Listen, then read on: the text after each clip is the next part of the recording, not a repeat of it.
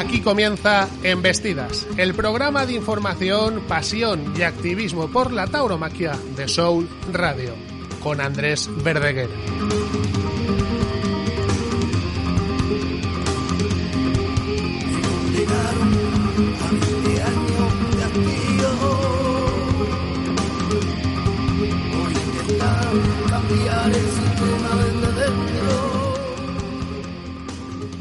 Hola, ¿qué tal? Bienvenidos. Esto es Embestidas, donde se habla de toros y contracultura. Es miércoles 13 de octubre, sí. Yo soy Andrés Verdeguer y estamos en soulradiolife.com, donde quien no torea, embiste.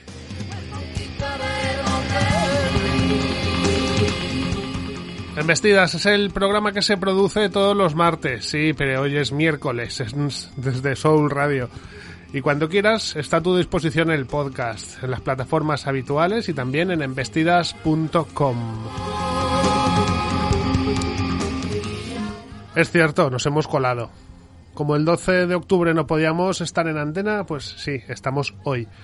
13 de octubre, miércoles, pues nos saltamos la regla de los martes porque, porque no podíamos dejar pasar una semana sin programa, sobre todo porque había contenido que contar.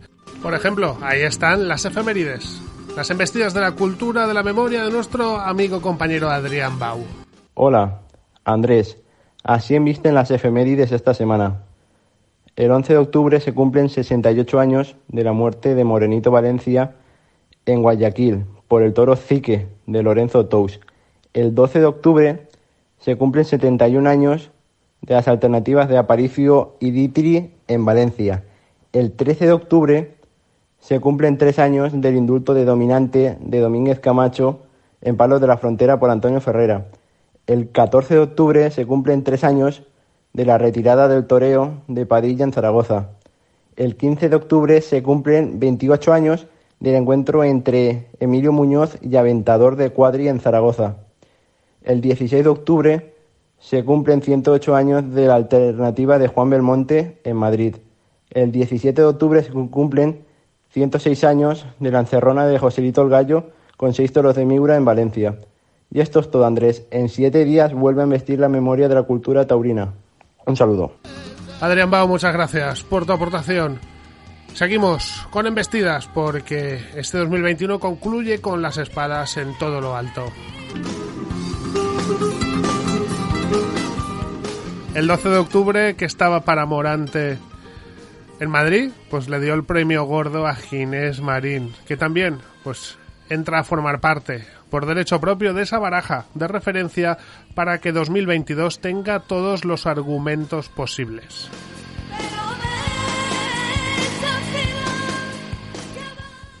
Salió secretario, uno de esos toros de Alcurrucén de embestida especial. ¿Y Ginés Marín? Pues Ginés Marín hizo lo que debía, llevar el toreo a otra dimensión.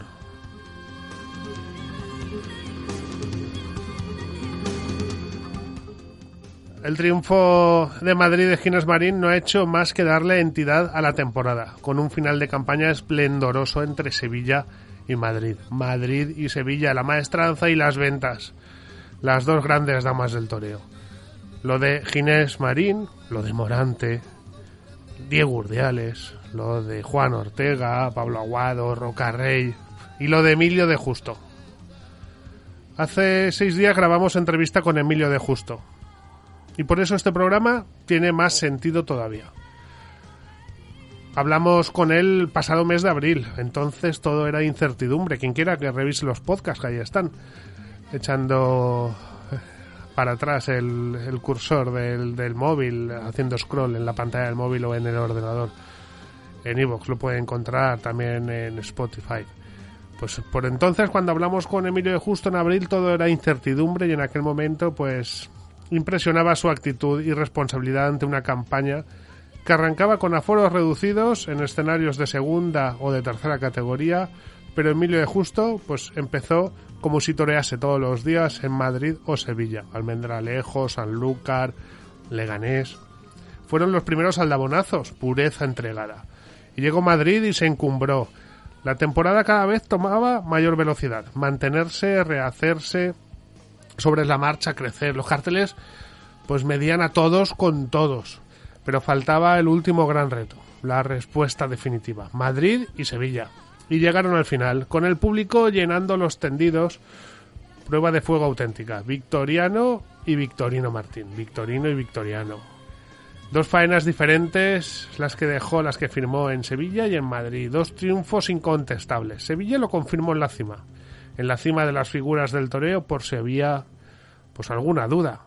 Y en Madrid ejerció como tal. No os perdáis la entrevista que os dejamos a continuación en el programa. Pero antes, pues permitirme que, que miremos a Valencia. El Soro lo, lo ha vuelto a hacer, lo volvió a hacer la pasada semana. Nos juntó a todos en su gala y nos insufló, pues eso, la alegría sorista y el ánimo para seguir apostando por el toreo siempre, por la tauromaquia, por la cultura que nos distingue, nos une y nos apasiona. Lo hizo el Soro. Y en la gala tuvimos ocasión de escuchar a Tony Gaspar, presidente de la Diputación de Valencia, máximo responsable de la Plaza de Toros, de la Plaza de Toros de Valencia. Tony Gaspar aprovechó que la gala de toros con el Soro pues era el primer gran acto taurino que aquí en tierras valencianas pues se celebraba de alguna manera tras la pandemia. Para exponer, pues lo aprovechó para exponer su postura ante el presente y el futuro del coso de la calle Xátiva. A día de hoy, pues aún está sin resolver el contrato actual de la Plaza de Toros de Valencia, que expira el próximo día 22 de octubre. Y por el momento, pues existen dudas evidentes, como por ejemplo un elevado canon que habrá que pagar a partir de 2022 ante un concurso que eso que ya está resuelto, pero que no empezará a contar hasta que se ponga la rúbrica del contrato que se que será que deberá ocurrir eso en los primeros días de 2022, en los primeros días de enero del 22. Bueno, pues escuchemos las palabras de Tony Gaspar, presidente de la Diputación de Valencia, en lo que fue eso, el primer acto público que reunió a pues a la afición taurina valenciana tras la pandemia. Escuchemos a Tony Gaspar. También había el representante de la Diputación, 18 meses en los que lamentablemente nuestra Plaza de Toros no ha podido tener toros. Es verdad que hemos tenido toros en algunas otras plazas de la provincia, que no son de la Diputación, pero desgraciadamente nuestra Plaza de Toros no ha podido tener toros. Otras plazas tampoco es que hayan tenido muchos toros, y grandes, de primera como la nuestra. Pero a este presidente le hubiera gustado que hubieran habido cuando se podía. verdad que en marzo de 2020 fue imposible, en julio de 2020 fue imposible, marzo del 21 también fue imposible, pero a lo mejor en julio hubiera sido posible, a lo mejor en octubre, para el 9 de octubre, para dentro de unos días hubiera sido posible. Pero no solo depende del presidente, depende de unos contratos, depende de unos pliegos, y me hubiera gustado que todo hubiera acabado mejor. Pero nada, ya sabéis que hay otros pliegos y estamos con el horizonte de fallas de 2022. Y creo que en ese horizonte de fallas del 2022 hay que poner toda la carne en el asador. Porque Valencia se merece la, feria de primera que es, la primera feria de primera de la temporada y vamos a hacer lo posible. Tenemos muchas ganas de toros. Los toros en la calle empiezan ahora, empiezan ahora en octubre, ya por fin. Pero tenemos ganas de abrir la plaza de toros de Valencia y no hemos estado parados estos 18 meses. Hemos seguido con la escuela, lo sabéis, Vicente lo sabe. Hemos estado formando. No hemos dejado a los alumnos solos, a pesar de que no había corridas de toros. No hemos dejado de preparar cosas que explotarán todas alrededor de cuando se pueda abrir y cuando podamos hacer más cosas alrededor de la plaza y habrá sorpresas. Pero tenía que decirlo. A mí me hubiera gustado que, fuera una, dos, algo pudiéramos hacer, pero no siempre puede la administración solo. Hay unos contratos y unos pliegos que cumplir. Y no ha podido ser. Y me gusta, me gusta decirlo porque yo soy muy sincero y podía echar balones fuera, pero tengo que decirlo. Pero también, como soy el máximo responsable, pues tengo que asumir la máxima responsabilidad. No voy a, no voy a esconder, esconder el área. Y por último, también me gustaría decir que estos meses han sido duros para mucha gente, no por la gente que hemos perdido, que hemos perdido mucha. Estos hemos visto algunos los conocidos, pero hay mucha gente desconocida del mundo del toro que también se ha quedado por el camino. Y son importantes también. En los municipios mucha gente desconocida del mundo del toro se ha quedado también por el camino, como miles y miles de personas se han quedado fuera. Es motivo aquí también, como en todas las fiestas que hacemos, dar las gracias a toda esa gente que ha hecho posible que sí se han ido. Pero quiero agradecerlo hoy públicamente a Vicente y quiero decir que la Diputación de Valencia está trabajando en que normalmente hacemos los homenajes cuando ya no está la gente. Tenemos la mala costumbre, los humanos. Hacemos homenajes hacemos cosas cuando ya no está la gente.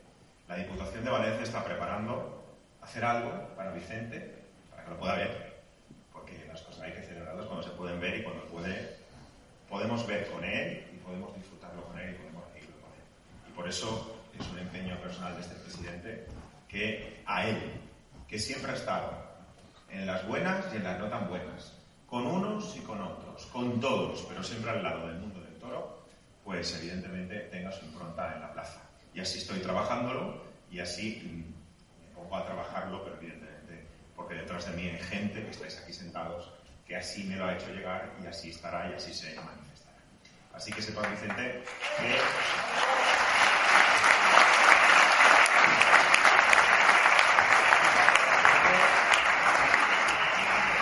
hay que agradecer eso. Ojalá en muchos sectores, en muchos sitios hubiera gente que siempre está. Porque estar a las buenas todos sabemos. Pero estar siempre, eso es un ejemplo que tú no sabes. Así que eso es lo que quería decir. Por eso he dejado un acto a medias, me he venido aquí, porque tenía que decirlo aquí. Y sobre todo tenía que decir al mundo del toro en Valencia que ya salimos, ya parece que salimos, crucemos los dedos, pero que tengo muchísimas ganas de veros a todos en la plaza, muchísimas ganas de ver a todo el mundo, no solo del mundo de la plaza, sino el mundo, veo por aquí a Noveroles, me parece que está ahí, ¿no? Noveroles, al mundo del, del, toro, he visto también a José María por aquí, es que claro, como está oscuro, ve, tengo muchas ganas de ver a todo el mundo porque de verdad somos muchísimos la gente que estamos con el mundo del toro en Valencia y hemos sido muy respetuosos, hemos sido muy cumplidores y creo que llega el momento de recoger esos frutos. Y vamos a recogerlos. Y estoy esperanzado de que esa feria de fallas de 2022, que eso está ahí ya, hemos tenido fallas, sabéis que hemos tenido fallas ahora en septiembre, pero estamos ya preparando las fallas de 2022, de marzo, van a llegar con un poquito de antelación porque tenemos tantas cosas preparadas para hacer que tienen que ver evidentemente con la gran solemnidad que hacemos en los días de fallas en la plaza. Pero ya hace años tenemos muchísimas cosas fuera, porque creo que Valencia se lo, merece, se lo merece. Y nos quedan muchísimas cosas por hacer que se quedaron pendientes desde el 2020.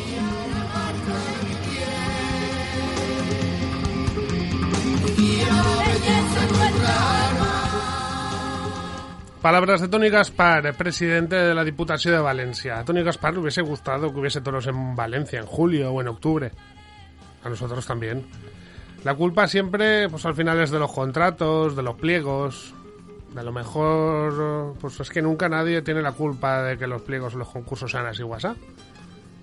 Uno ya no entiende de casi nada.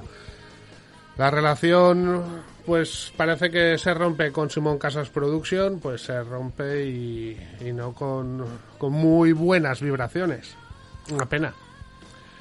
Si no hubo festejos, pues ha sido por motivos varios. Para 2022, pues sí, esperemos que la Feria de Fallas, pues eso, esté llena de sorpresas, sea como la que conocemos hasta ahora, o si es posible mejor.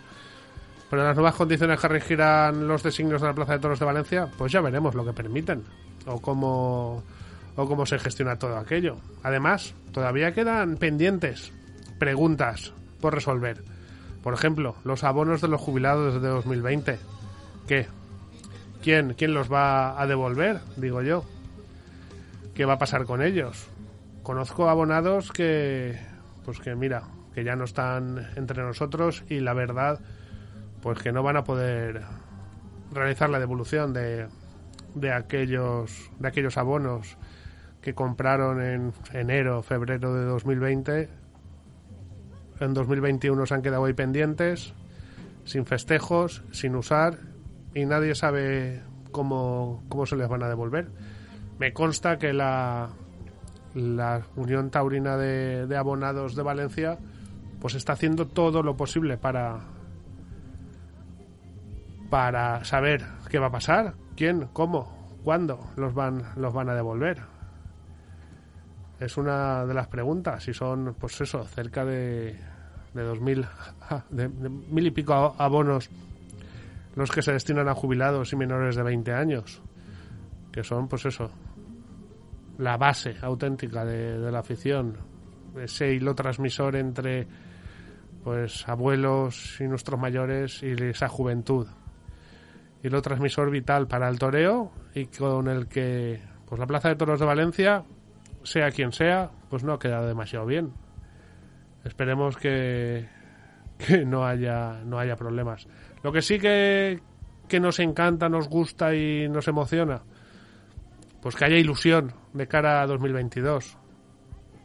Que, y que Vicente Ruiz del Soro pues reciba ese homenaje que merece.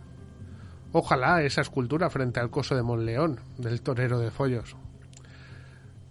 El Soro es auténtico faro de la cultura taurina valenciana. Y en marzo de 2022, pues sí, el Soro celebra sus 40 años de alternativa. Y queremos que se celebre pues como merece, por todo lo alto. Queda más remedio que pasar por esto una vez más. No lo recuerdan ni los viejos del lugar. Nuestros gobiernos no aciertan a concretar. Si hubo algún indicio, alguna señal que lo hiciera sospechar.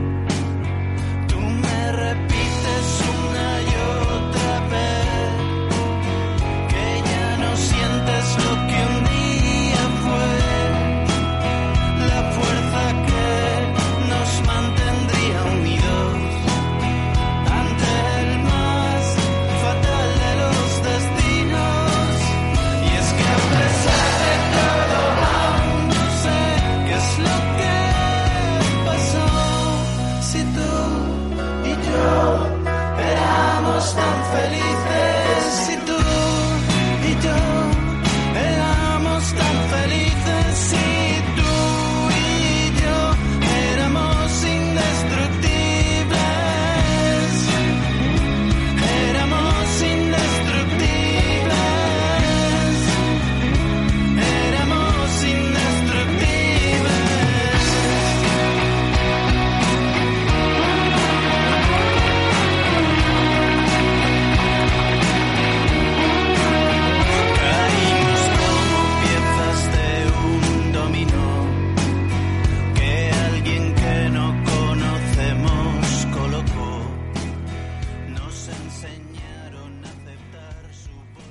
Y lo que dice el suero, pues hay que, que elevarlo a la categoría de. Pues eso, de lo que decíamos que es eh, faro de la cultura taurina valenciana. El otro día fue el primer acto que unía a los taurinos en Valencia después de pues prácticamente dos años. Hay que, hay que celebrarlo. Eh, hayan quedado las palabras del presidente de la Diputación sobre las que se pueden opinar y, hay que hay que esperar pues siempre lo mejor para todos en este caso. Ese homenaje el soro que se merece totalmente pero sí aquella gala que nos unió a todos otra vez de nuevo tuvo un momento importante y, y que siempre pues y emotivo fue el homenaje que rindió el maestro Soro a, a Rafael Cañada.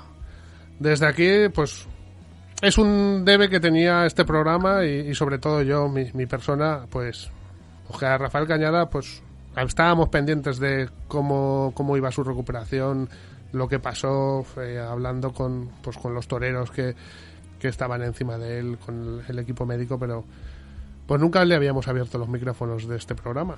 Y probablemente sea el único, y eso es algo que, que a mí me pesa que, que, no, que no haya pasado. Y, y después del llamamiento que hizo el maestro Soro para que se le tribute ese homenaje merecido, y sobre todo aquí en Valencia, que es donde, donde lamentablemente cayó, pues hay que. Pues tenía que, que abrir los micrófonos. Rafael Cañada, buenas tardes, bienvenido. Hola, muy buenísimas tardes. ¿Cómo estás?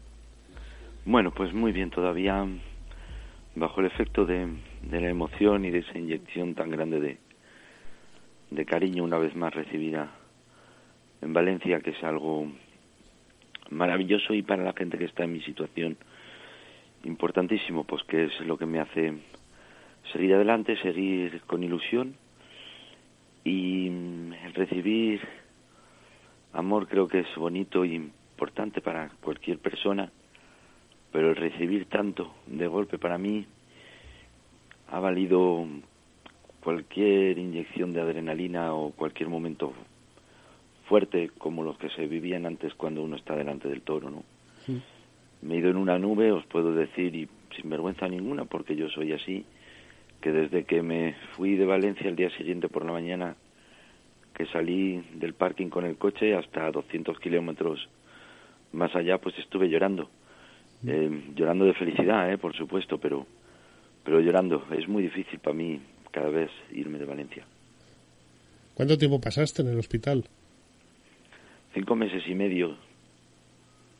Ah, que se dice. Son muchos laces de, de amistad con, Con todo el toreo con el valenciano. toreo de Valenciano, que creo que, vamos, no faltó ni uno por pasar por la habitación y, y toreros de fuera también que vinieron a verme.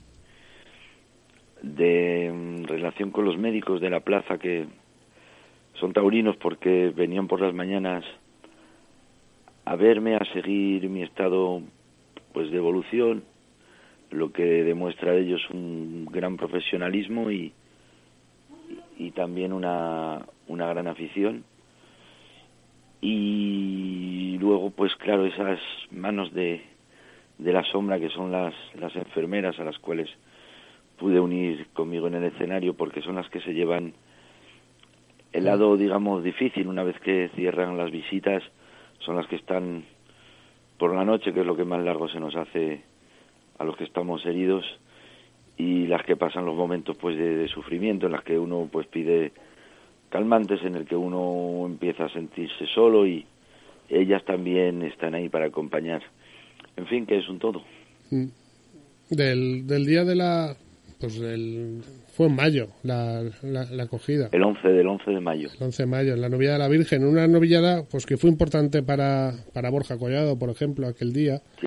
Eh, pero Quiero subrayar que ese Sí. día, Borja, también estuvo contigo. eh, hay que tener en cuenta que, que son chiquillos, ¿no? Sí. y que tuvo un- la destreza con todo lo difícil que tiene que pasar que ser para un chico que no ve eso y lo violento que puede suponer pues tuvo la destreza de ponerme el puño en la herida para que yo sangrara menos. Me imagino que eso tiene que ser muy difícil porque tener sangre humana en las manos es algo duro.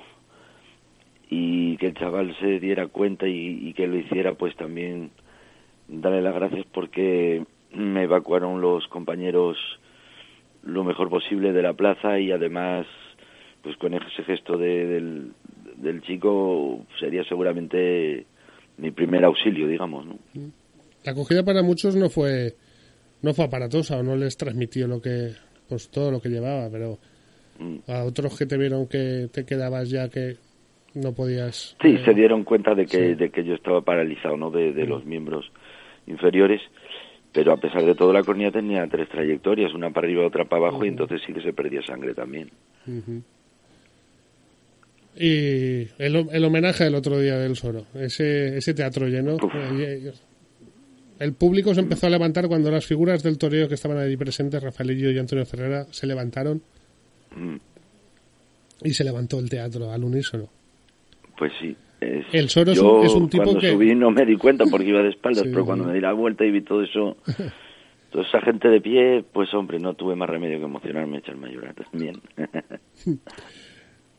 Que el Soro es un tipo que, que insufla esa vitalidad, ese optimismo, ese, es- esa capacidad de estar, de dar apoyo, de, de empujar El Soro es siempre. una, una inyección de, de, de humildad, de buen humor, de querer luchar siempre porque es un ejemplo lo que lo que él lucha siempre, la ilusión que él tiene por todo, se ilusiona con cualquier cosa, ahora sé que está ilusionado con la trompeta, pero es que se ilusiona, vamos, con una moja que pase por ahí, le transmite y le da el bien, ese hombre es que reparte una energía increíble y fuera de lo común. Es todo un ejemplo con lo que sabemos todos que ha vivido en la plaza, lo que ha pasado en ella, lo que ha pasado fuera de ella, lo que ha estado en los hospitales. Pues como un tío como yo se va a poder quejar o algo teniendo a ese maestro al lado, dices, pero bueno, si tengo aquí a un ejemplo, lo mínimo que puedo hacer es intentar seguirlo. ¿De dónde eres, Rafa? Mm, Yo Sí. nací en Francia, Ah. eh, vivo en Francia, en el País Vasco francés, de familia de origen extremeña, Ah. tengo la doble nacionalidad, mi mamá vive en Extremadura, entonces yo cuando tengo la oportunidad mm, bajo a, a Extremadura, que en realidad es donde tengo mis raíces. Mm. Pero bueno, se dice que es donde se pace, no donde se nace. Entonces, digo de donde se, se nace, no donde se pace. Yo, yo bueno, aquí en Francia, eh, bueno, estoy en mi casa también. Que te sientes francés también. Pero sin embargo, me siento más querido en Valencia que aquí y eso, digamos que tampoco es muy natural. Descubriste Valencia. Esto, en, en todo ese Eh, bueno, el otro día por lo menos pude andar por las calles porque la primera vez fue del hospital a la plaza y de la plaza, digo, del hotel a la plaza, de la plaza al hospital. Esta vez pude disfrutar de, de sus calles y de su gente. Eh, Una ciudad maravillosa, por cierto, a la cual voy a ir, ¿eh? para que se, se lo esperen todos y que lo sepan. El llamamiento que hizo el, el maestro Soro pues a ese festival que ¿por qué un festival? Pues- Siempre se ha hecho por tradición en Sí. los toros, de lo que os habéis podido dar cuenta es que Se ha hay perdido muchísima es- solidaridad entre nosotros, entre los toreros, entre la gente. Me ha pasado en Valencia y todo el mundo está volcada. Y en estos tiempos que vivimos de, de sociedades individualistas y todo, pues nosotros en los toros sí que podemos presumir de que todavía haya sentido de la familia taurina. Cuando uno cae, todos acuden al quite. Y eso me parece un valor importante para la cultura, para la educación de, de todos nosotros. Creo que es un ejemplo a seguir. Siempre se ha hecho en los toros y, hombre, para mí sería maravilloso y un sueño si se pudiera realizar y si pudiera ser en Valencia, por supuesto. Ojalá. ¿Dónde te hiciste torero tú?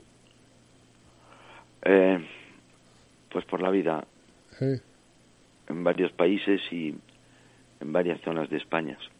sí. Claro, pero mm, No soy de la época, yo no, no soy de la época de escuela taurina, sí. O por lo menos no fui a ninguna de ellas, y entonces tuve la suerte de aprender pues por, por los campos de España y por las carreteras, haciendo autostop, aprendiendo a torear en las tapias, luego gozando de, de la sabiduría de varios maestros del toreo, como han podido ser Marismeño, Julio Robles, el Calesero en México, Mm, Curro Rivera en México, los Silvetis, Eloy, que estaba allí el otro día, siempre me han, siempre me han recibido y, y apoyado y bueno, pues digamos que mi tauromaquia es una mezcla de, de esas sabidurías. ¿Rodaste lo tuyo?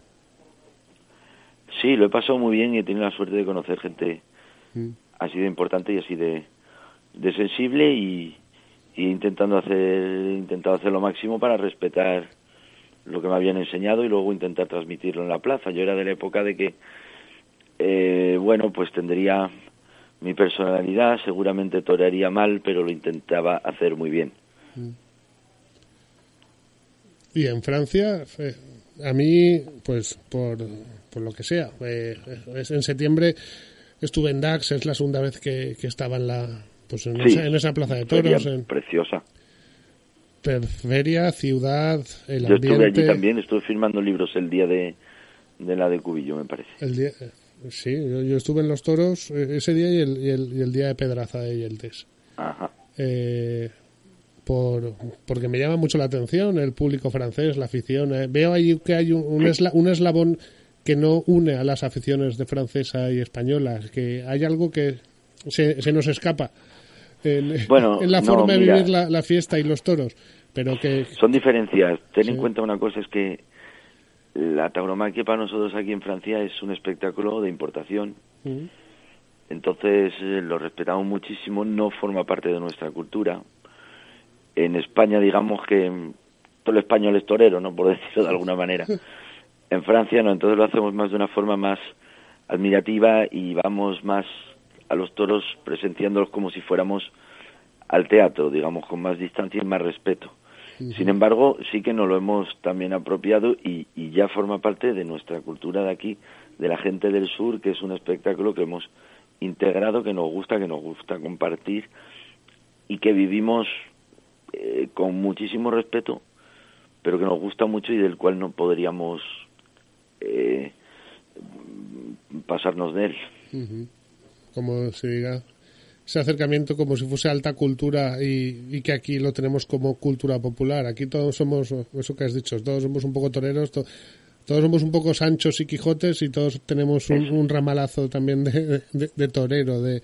Pues sí, de- bueno, es natural, es así. De, de- de esa raza que, que nos puede caracterizar ya Pero es normal, siempre lo habéis vivido. Allí tenéis, pues imagínate, pues el Bous al Carrer, que Sí, sí. o sea, hay que decir que todo el mundo, todo el que esté en la calle, todo el que está del pueblo, eh, el toro forma parte de su fiesta. No se puede pensar una fiesta sin un toro. Y desde niños, pues han visto que el toro y el toro, pues que le- les pertenece, juegan con él, lo admiran, lo, lo veneran y, y forma parte de la fiesta, de cualquier forma que sea. ¿Y tu vida cómo es ahora? Pues mi vida es mágica porque tengo la suerte de tener una segunda vida. sí. que no todo el mundo tiene esa oportunidad. Entonces me han buscado un trabajo aquí en Francia porque bueno, pues por necesidad también de pues de inválido y estoy aquí en la recepción de un museo y bueno, pues me permite pues llenar la cuenta corriente y pagar las facturas como todo el mundo, ¿verdad? ¿De qué es el museo? De la cornisa vasca está relacionado con la fauna, la flora, la geología de, de, de lo que es el acantilado de aquí del, del, del norte de España y sur de Francia. Lo que va de, digamos, de... por San Juan de Luz y todo aquello. Correcto, efectivamente, pasando- entre San Juan de Luz y la frontera. Sí, sí, sí. Y, y lo que pasó concretamente, ¿qué fue? ¿Cómo? En, eh, en, en tu cogida, en el momento que, el, que, que hizo... Ah, pues aparte de las Mm. diferentes trayectorias, eh, una de ellas me partió las vértebras lumbares Sí. y al nivel del sacro pues seccionó parcialmente la médula, lo que se llama la lesión de caballo, de cola de caballo. Ah, y entonces pues digamos que yo soy como un, un parapléjico con la suerte de estar de pie sí. pero con los mismos síndromes es decir que yo no siento mis esfínteres Mm. eh, bueno para que todo el mundo lo entienda Ujú. que me hago pipí y caca constantemente encima pues que esto no funciona y bueno pues lógicamente un eh, pues un cojear y, y una motricidad muy reducida pero bueno el cuerpo humano se acostumbra a todo Cada paseo lo disfrutas, digamos. Sí. Cada, eh, cada metro que, que puedes dar, pues lo... ahora es maravilloso para mí. Y sé que soy un privilegiado no El otro día, el- tiraste de torería para subir las escaleras de- de- y para bajarlas. Hombre, hay que intentar, dicen que para ser torero primero hay que parecerlo. Y esa dignidad nunca se debe de perder porque forma parte del personaje y forma parte del torero. Y además también me parece que es una forma de, de agradecimiento para todos esos médicos que han hecho el esfuerzo de, de curar aquello y hacer que la máquina vuelva a funcionar, pues demostrarles también que uno es buen paciente y pone todo de su parte. Muy grande, Rafael. Que lo dicho que pues de- pasó en 2009, en mayo, eh, seguí las entrevistas que te hicieron compañeros, que las visitas que te hacían pues desde, aficio- desde aficionados, desde taurinos, toreros, los profesionales, que tenía pues una deuda pendiente contigo por, por contar tu historia nada. aquí. Pero has visto cómo todo llega en la vida, también Sí. me ha enseñado a tener todavía más paciencia que Eh, antes. La culpa, la Y culpa es del, son satisfacciones. La culpa, es del, giga- la culpa es del gigante ese que se llama Vicente Rocelsoro y tú también eres otro gigante, Rafael. Es un... Bueno, ¿qué te voy a decir de Vicente el Soro? Yo lo venero, cada uno tenemos aquí un dios o una religión, pues para mí el Soro está a ese nivel. ¿Qué, qué, qué edad tienes? Yo tengo 43 años. Eh, que, pues, que te pasaría como a mí, que verías a un tipo que se anunciaba el Soro y que hacía auténticas virguerías con el capote, con las banderillas y que era un Hombre, torbellino. pues desde pequeño. Aquello. eh, son toreros que, mar- que marcaban esa generación de los 80. no, Yo creo que a Porque muchos. todos tenían una personalidad nos- distinta no- nos marcó. y todos tenían mucha entrega, no lo hacían de forma sistemática, lo hacían de forma sentida y con el corazón. Pues con el corazón, Rafael.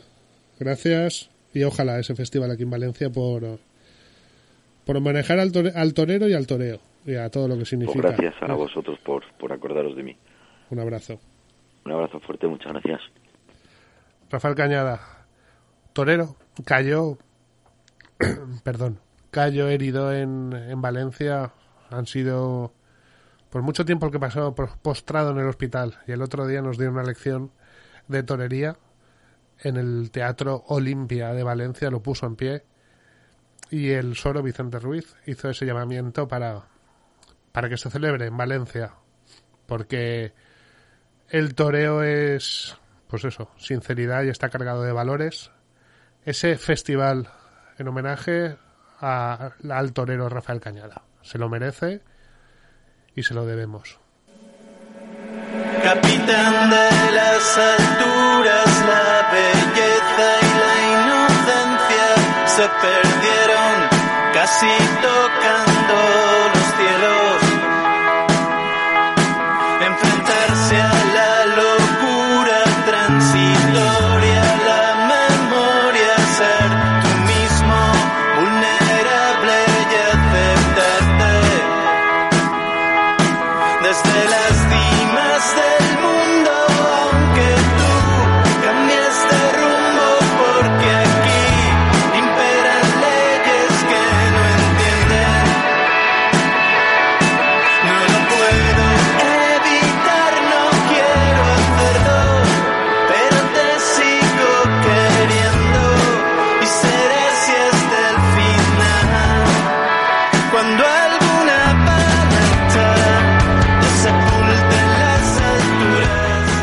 especial en este programa, en Vestidas. Abrimos con él pues al principio de temporada, cuando todo eran dudas, indecisiones, en una temporada pues, que, se, que se abrió paso a partir de, del mes de marzo y de abril, pues con muchísimas dudas, con aforos semivacíos, con, con citas en cada plaza, aunque fuese de tercera, pues al nivel de y con la máxima atención del público por aquello de ser televisadas. La presión no faltó desde ningún momento y, al final se puede decir que Emilio de Justo pues, se revela como, como figura del toreo, por supuesto, y como uno de los triunfadores de la temporada. Dos puertas grandes en Madrid y una en Sevilla, esos, toros cuajados de dos orejas, pues así lo textual. Pero además el sobreponerse muchas veces, el reaccionar y el, y el ponerse a prueba uno mismo al final. Emilio Justo, buenas tardes, bienvenido. Hola, buenas tardes. ¿Cómo estás? Pues bien, la verdad que contento por cómo ha, ha terminado la temporada y sobre todo, bueno, por, por la última tarde de Madrid que he vivido sensaciones muy emocionantes, la verdad. Ha sido como una liberación, como alcanzar la cima, como la pantalla al final, el último reto de la temporada, aunque aún quedan dos este, este año y supongo que no vas a bajar la guardia en ningún momento, pero Hombre, pues sí, ¿no? La verdad que quedan dos corridas y siempre uno tiene que tener la mente puesta en, en terminar bien, en rematar bien, pero la verdad es que las sensaciones de la temporada son muy bonitas. Eh, creo que ha habido una regularidad muy importante, ha habido sensaciones muy buenas delante del toro y, y bueno, y yo creo que el aficionado ha disfrutado y, me siento bueno, pues muy contento, ¿no? Y muy reconocido por, por todo el mundo. porque Ma- Madrid es Madrid y ya casi la tenías en el bolsillo, pero el otro día se entregan de una forma y la emoción del toro, la emoción de la faena, la verdad que tuvo todo. Y Sevilla, que era una plaza que, pues, a los toreros siempre eso encanta, pero que también se acabe entregando en- con un toro de Victorino, con la importancia que tiene siempre esa embestida. Sensaciones distintas, pero que para un torero pues amplían, digamos, ese pues ese abrazo que le puedas dar a- al escalafón, esa capacidad de, de estar en dos plazas tan distintas y tan y tan soñadas.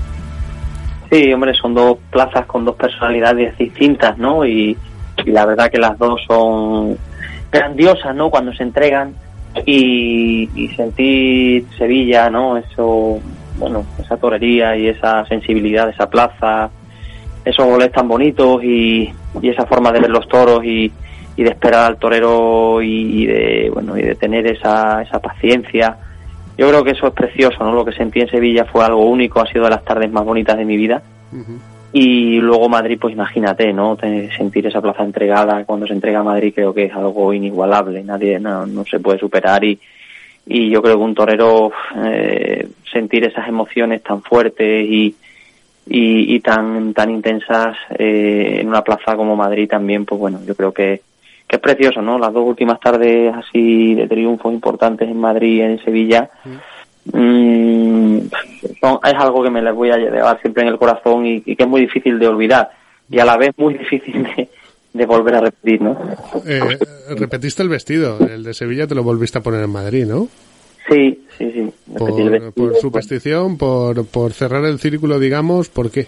No, bueno, porque creo que era un vestido que estrenaba en Sevilla y era nuevo y, y bueno, y merecía las dos, las dos citas merecían, merecían la categoría de poder llevar un vestido nuevo y, y luego, bueno, pues en Sevilla como me dio buena, buena suerte, muchas veces los toreros nos aferramos también a, a las sensaciones y a la suerte que nos traen las cosas y, y por eso también, bueno, pues lo repetí en Madrid. ¿Cuántos vestidos te, te has hecho esta temporada?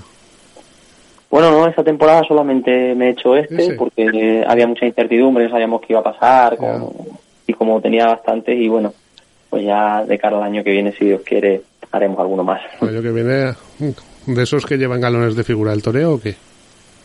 ¿Perdón? De esos que llevan galones de figura del toreo. Bueno, la verdad que ya lo digo siempre, que no me gusta tampoco etiquetarme en nada, dejo a la, a la gente y al público, ¿no? Que son los que realmente mm, deben de juzgarnos y yo mi camino voy a seguir haciéndolo como hasta ahora con la mayor entrega y sinceridad y todo lo que venga pues eh, que sea que sea bonito y que sea emocionante como lo que me ha pasado hasta ahora y, y luego bueno pues ya ya se verá ¿no?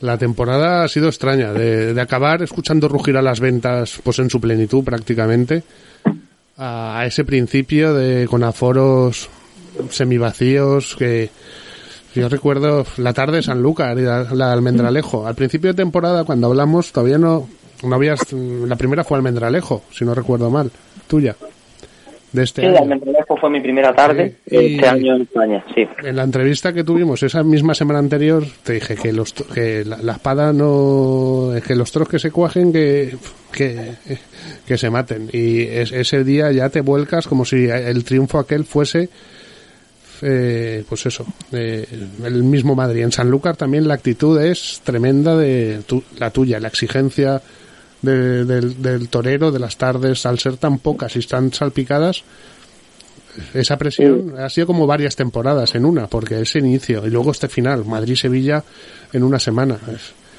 la exigencia Hombre, ha, ha eh, sido enorme. Yo era consciente de todo lo que me jugaba esa temporada, de que era un año muy importante para mí. La verdad que, si Dios quiere, van a ser 36 corridas de toros las que voy a torear. Eh, Prácticamente para mí va a ser una temporada normal y va a ser la temporada hasta ahora yo creo que más importante de mi vida ¿no? y de mi carrera. Y, y bueno, he sido muy consciente desde el principio, sabía que era un año importantísimo, importantísimo para mí y gracias a Dios pues he sabido bueno canalizar todas esas cosas y, y ser responsable de que de que cada tarde era importante y de que me jugaba mucho cada día no y, y bueno eh, creo que la espada también ha funcionado ha sido importante no porque he toreado toros importantes y faenas muy muy bonitas y había que rematarlas con la espada y la verdad que este año con trabajo con ilusión y con y con mucha fe la espada ha funcionado y he podido redondear los triunfos También hubo momentos complicados. El, ot- otra tarde en la que pasas las líneas imaginarias del toreo es- en Leganés y, y la espalda también pues dio problemas. Estuvo ahí la cosa. Sí, sí, Eh, bueno, fue una tarde y- también en la cual tenía que, que entregarme al máximo, una corrida importante también a las puertas de Madrid, todavía estaba todo en plan incertidumbre, no sabían los festejos, qué que, que, qué es lo que iba a pasar con la temporada y mira, bueno, pues eh, me pegó una voltereta fuerte, bueno, dos volteretas y he estado, bueno, todavía estoy un poquito resentido, pero gracias a Dios eh, mucho mejor y, y bueno, pues luego todo lo que ha venido después ha sido precioso vivirlo, porque como te digo, había mucha incertidumbre en aquellos momentos del principio de temporada de qué iba a pasar con, con, con la temporada y con todo, ¿no? El poder de la mente también lo has. Ahí, ahí es- también habrás da- dado pasos o te habrás dado cuenta de, de cómo tienes que ir asimilando unas cosas y, y manejando otras para que afecten más, afecten menos, para ma- mantener la Sí, mente creo- fría creo por, por- por esa exigencia y todo. Yo creo que eso con el paso del tiempo, bueno, uno se va dando cuenta y va, va siendo consciente de, de, todo lo que te juegas cada día, de, de lo importante que es eh, salir a darlo todo, de, entregarte al máximo en la plaza y, y bueno, pues gracias a Dios, pues ha habido recompensa, ¿no? Ha habido recompensa y, y estoy feliz y, y muy agradecido y, y me siento mm, emocionado, ¿no? Porque la verdad es que viendo el camino que llevo y los años tan difíciles por los que he pasado, encontrarme en una situación yo creo que, que tan bonita y tan importante en el toreo, eh, ver el, no sé, la verdad que es precioso. A mí, si me permites, creo que tu tarde más difícil este año es, por ejemplo, en Castellón. Eh, Sí, porque no salen ser. las cosas, porque notas esa presión y, y al mismo tiempo eh, pues apuestas y no, y no acaban de salir, pero luego viene Madrid a la semana y ahí ya en un mismo toro salvas dos o tres bajones, los remontas y eres capaz de darle la vuelta a la tarde de- y de decir, joder, que estoy en Madrid que, y eres capaz de de esas embestidas, encauzarlas, la, la faena y a mí es el momento, en lo que va de Castellón a Madrid, es lo que más me sorprende de, de- de tu campaña, de, de verte Bueno, ahí en pues un momento creo de que- flaqueza, pero luego Madrid, con el reto, con el... En, en julio... Voltereta un toro en el campo, eh, Sí. ¿Cómo? antes de Castellón, estaba la verdad que pasando unos días muy malos. Venía también lo de Leganés. Sí, y estaba un poquito todavía con la espalda un poco débil y la mente ahí me, me flaqueó un poquito el día de Castellón. Luego tampoco, la verdad que sinceramente creo que no tuve tampoco mucha suerte con, Sí. con la corrida de, No, de Adolfo. No, la no corrida salió, fue complicada y, y tampoco no salió- no salió la corrida como soñábamos y esperábamos y, y bueno, uno de esos días que por desgracia, porque me hacía mucha ilusión poder haber debutado en Castellón y, y que las cosas hubieran salido, pero por desgracia, bueno, pues no fue una tarde afortunada, pero como tú bien dices, no mi mente fue muy fuerte, sabía lo que ju- me jugaba en las, en las corridas que me venían luego, sobre todo la tarde de Madrid el 4 de julio, sabía que me jugaba muchísimas cosas importantes y, y bueno, y yo creo que, que a partir de ahí la temporada ha cogido un, una regularidad y, me he sentido muy bien delante de los toros eh, y la verdad es que muy contento, ¿no? Muy contento porque tarde a tarde es muy difícil mantener esa regularidad que he tenido este año y estoy orgulloso de lo que he hecho y, y eso me da mucha moral y me convence aún más de que, de que puedo seguir creciendo como torero, ¿no? Por, su, por supuesto que, que sí. Para mí es lo, el detalle más importante y lo que mide también a los toreros en esa capacidad de mantenerse y de, solventar esos pues esos problemas que trae la propia temporada y, más esta.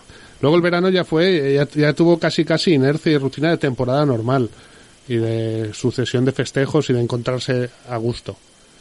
Y llega, y llega a Sevilla para lo que, lo que te he comentado, que es ese toro clave que, que marca pues el momento definitivo de un torero y de, por la importancia que tiene. Lu- Luego la corrida de Arcigrande son dos hierros tan distintos, pero que tiene una importancia tremenda torearlos bien y hacerle las cosas eh, pues, pues bien, eh, evidentemente.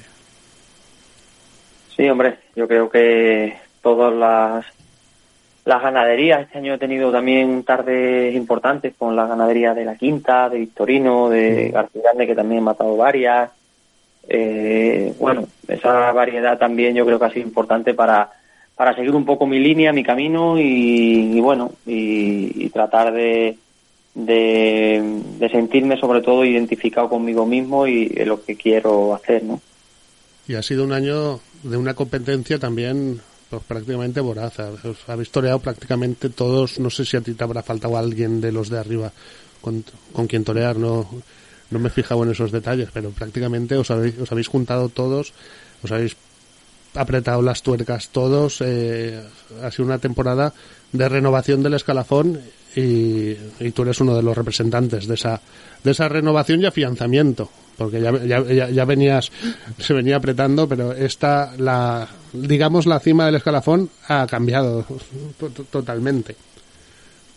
Sí, hombre, yo creo que los, los, los toreros hemos sido conscientes, hemos tenido que, ser responsables con la situación que estábamos pasando y, luego, bueno, aparte de las figuras consagradas que, tienen un mérito tremendo, tantos años mm, dando la cara delante del toro y manteniendo esa regularidad y esa exigencia del público, seguir ahí como han estado, creo que la verdad que eh, para los aficionados es, de agradecer, ¿no? Y luego por detrás, pues venimos, hemos venido otros toreros que queremos coger el relevo de, de, llegar a ser figuras del toreo y consagrarnos y asentarnos en la cima y, y eso también, bueno, pues eh, es bonito porque el aficionado también se, se está ilusionando con nuevos toreros y, y en mi caso, bueno, pues feliz, ¿no? De, de ser uno de ellos y de, y de poder dar lo mejor de mí a los aficionados, ¿no? La puerta grande, la puerta del príncipe se quedó a milímetros, Sí. pero ahí dejas una tanda natural inolvidable en esa faena. Sí, la verdad que fue una pena, ¿no? Porque creo que lo tenía ya tocándolo a milímetros y lo había, me lo había ganado, pero bueno, por desgracia bueno, la espada no quiso entrar, pero sí es verdad que ese último toro pude cuajar una tanda con la mano izquierda que lo sentí mucho y sobre todo sentí como cómo Sevilla se entregó, cómo rugió y cómo, bueno, y, las sensaciones, ¿no? Tan bonitas, ¿no? De, de poder, de poder torear así Sevilla creo que, es maravilloso. Y el misterio de tus pases de pecho, también. Eh, Ahí, ahí, eso es una... eh, eh, es- unas en la manga, ¿no? Porque, porque el toreo fundamental y por abajo, pues la verdad es que es inmejorable y, y viene empapado de muleta. Pero en, lo- en los de pecho no hay plaza que se resista. Bueno, se hace lo que se puede, ¿no? Como se suele decir, la verdad que trato de expresarlo a mi forma, cada torero yo creo que tenemos nuestras, mm, yo qué sé, nuestros defectos, nuestras virtudes, nuestros fuertes y nuestros flacos, ¿no? Pues yo creo que eh, el pase de pecho es un muletazo que siempre, bueno, pues se me ha dado bien y me ha gustado expresarlo a mi forma, a la gente le gusta. Y bueno, pues intentamos de, de- de perfeccionar y de mejorar, pero pero siempre en la forma de sentir que uno que uno lleva dentro, ¿no? ¿Lo, lo has tenido siempre así? ¿O, Bueno, o- la verdad, o- o el pase de pecho? ¿O lo viste que, que de repente iba saliendo o se iba expresando? es según el toro también, ¿no? Según el toro que tienes delante, qué es lo que te permite, que son muchas cosas, ¿no? Porque muchas veces uno sueña y siente el toro de una forma y luego te sale de otra según el toro delante, ¿no? Que tienes, ¿no? Pero sí es verdad que siempre me, me ha gustado el pase de pecho muy entregado y muy alambrera y, y la verdad que, que bueno, que creo que es bonito, ¿no? Y que creo que tiene profundidad y tiene también mucha verdad, ¿no? Porque eh, te entregas prácticamente y te enroscas al toro a tu cuerpo y, y eso le da mucha plasticidad también al, al muletazo, al pase de pecho, ¿no? ¿Las, ¿Las faenas las has vuelto a ver?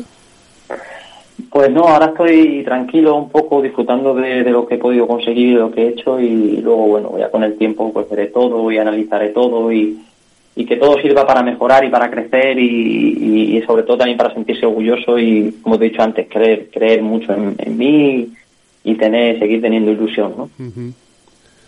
¿Te gusta dejar reposar las faenas en la mente?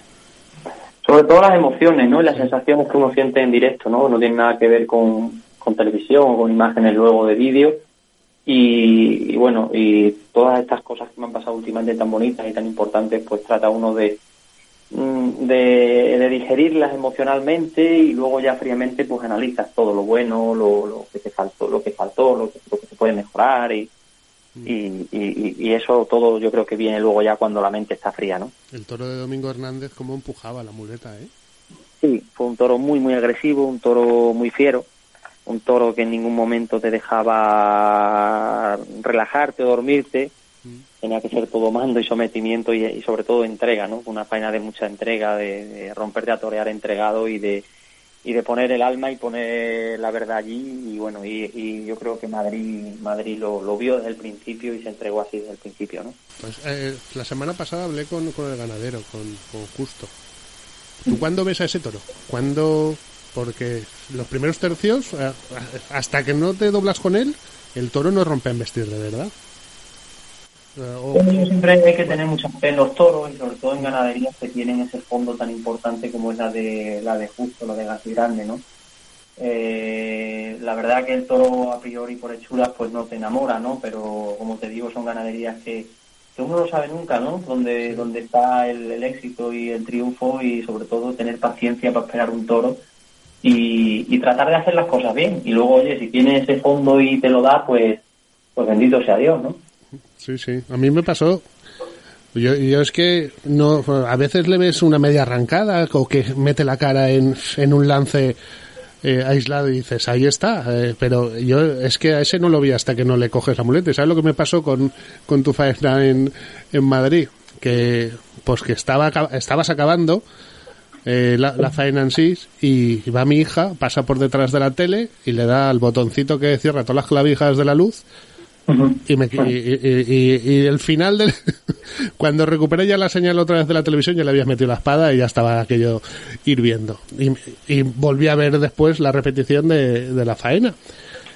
Y, me, y dije el toro cuando es que no- no- que lo- para verlo ver cua- cua- qué señal había dado. Y el toro hasta que no te doblas con él no empieza para mí no empieza a vestir de, de verdad y que me Sí, parece claro. grandioso ese ese momento, porque a ti a lo mejor también te sorprendió. Y luego el final, los trincherazos, que no vi en directo, también es un final eh, totalmente de improvisación y, y que también a la faena le da- de- también da un salto y, y se reafirma con ese epílogo eh, genial también.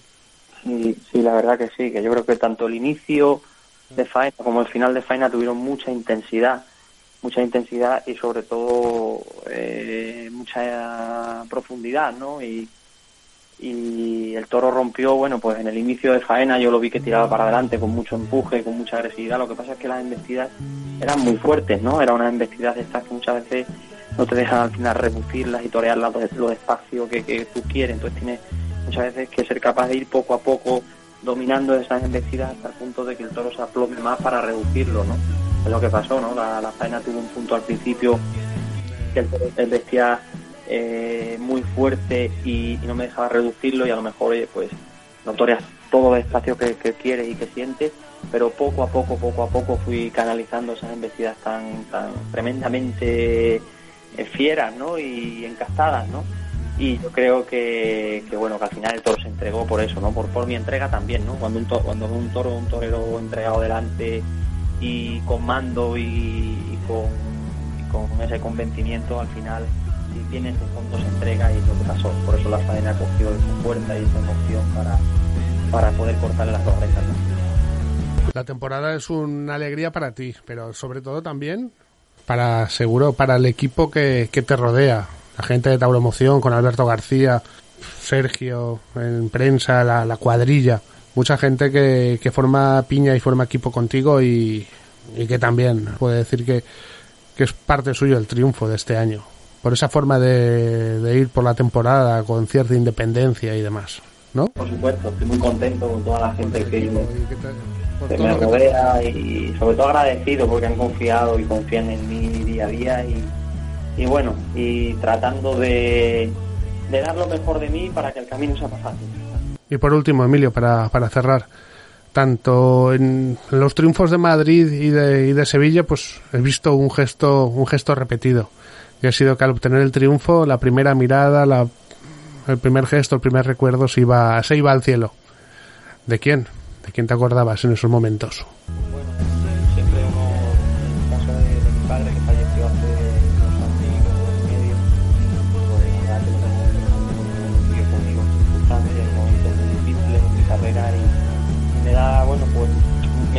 bastante ¿no? pensar que, qué pena ¿no? que no haya visto este momento en el que ahora he conseguido, bueno, pues llegar a un sitio muy bonito en el toreo y y que lo hubiese disfrutado también a mi lado hubiera sido precioso, pero bueno, la verdad que yo creo que desde arriba lo están viendo y, y cada tarde que pasan cosas tan emocionantes, pues uno se acuerda de, tiene muchos recuerdos, ¿no? De, de otros momentos que uno le, le ha tocado sufrir y, y ahora toca disfrutar y bueno, una pena, ¿no? Que por circunstancias de la vida pues ya no esté, pero, pero uno siempre se acuerda y, y creo que es bonito. Pues seguro que sí. Emilio Justo, enhorabuena. Muchas gracias. Cerramos la temporada contigo y yo creo que las entrevistas marcan un momento y marcan una temporada que estoy empeñado que, que se merece un libro, una historia, porque hay historias preciosas. historias- Ha sido bonito y emocionante. Muchas gracias. Un abrazo. Gracias.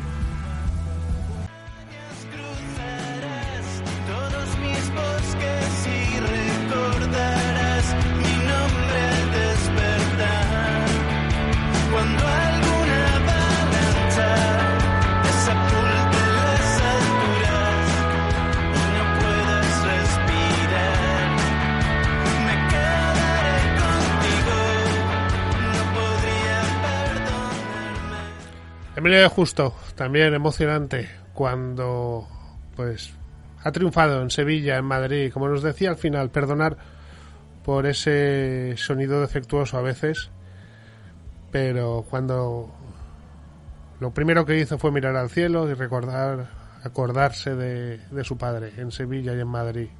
Ojalá lo hubiese visto, de ver a su, a su hijo en figura del toreo triunfar, disfrutar y sentir el toreo. Emilio Justo, nombre propio de esta temporada de 2021.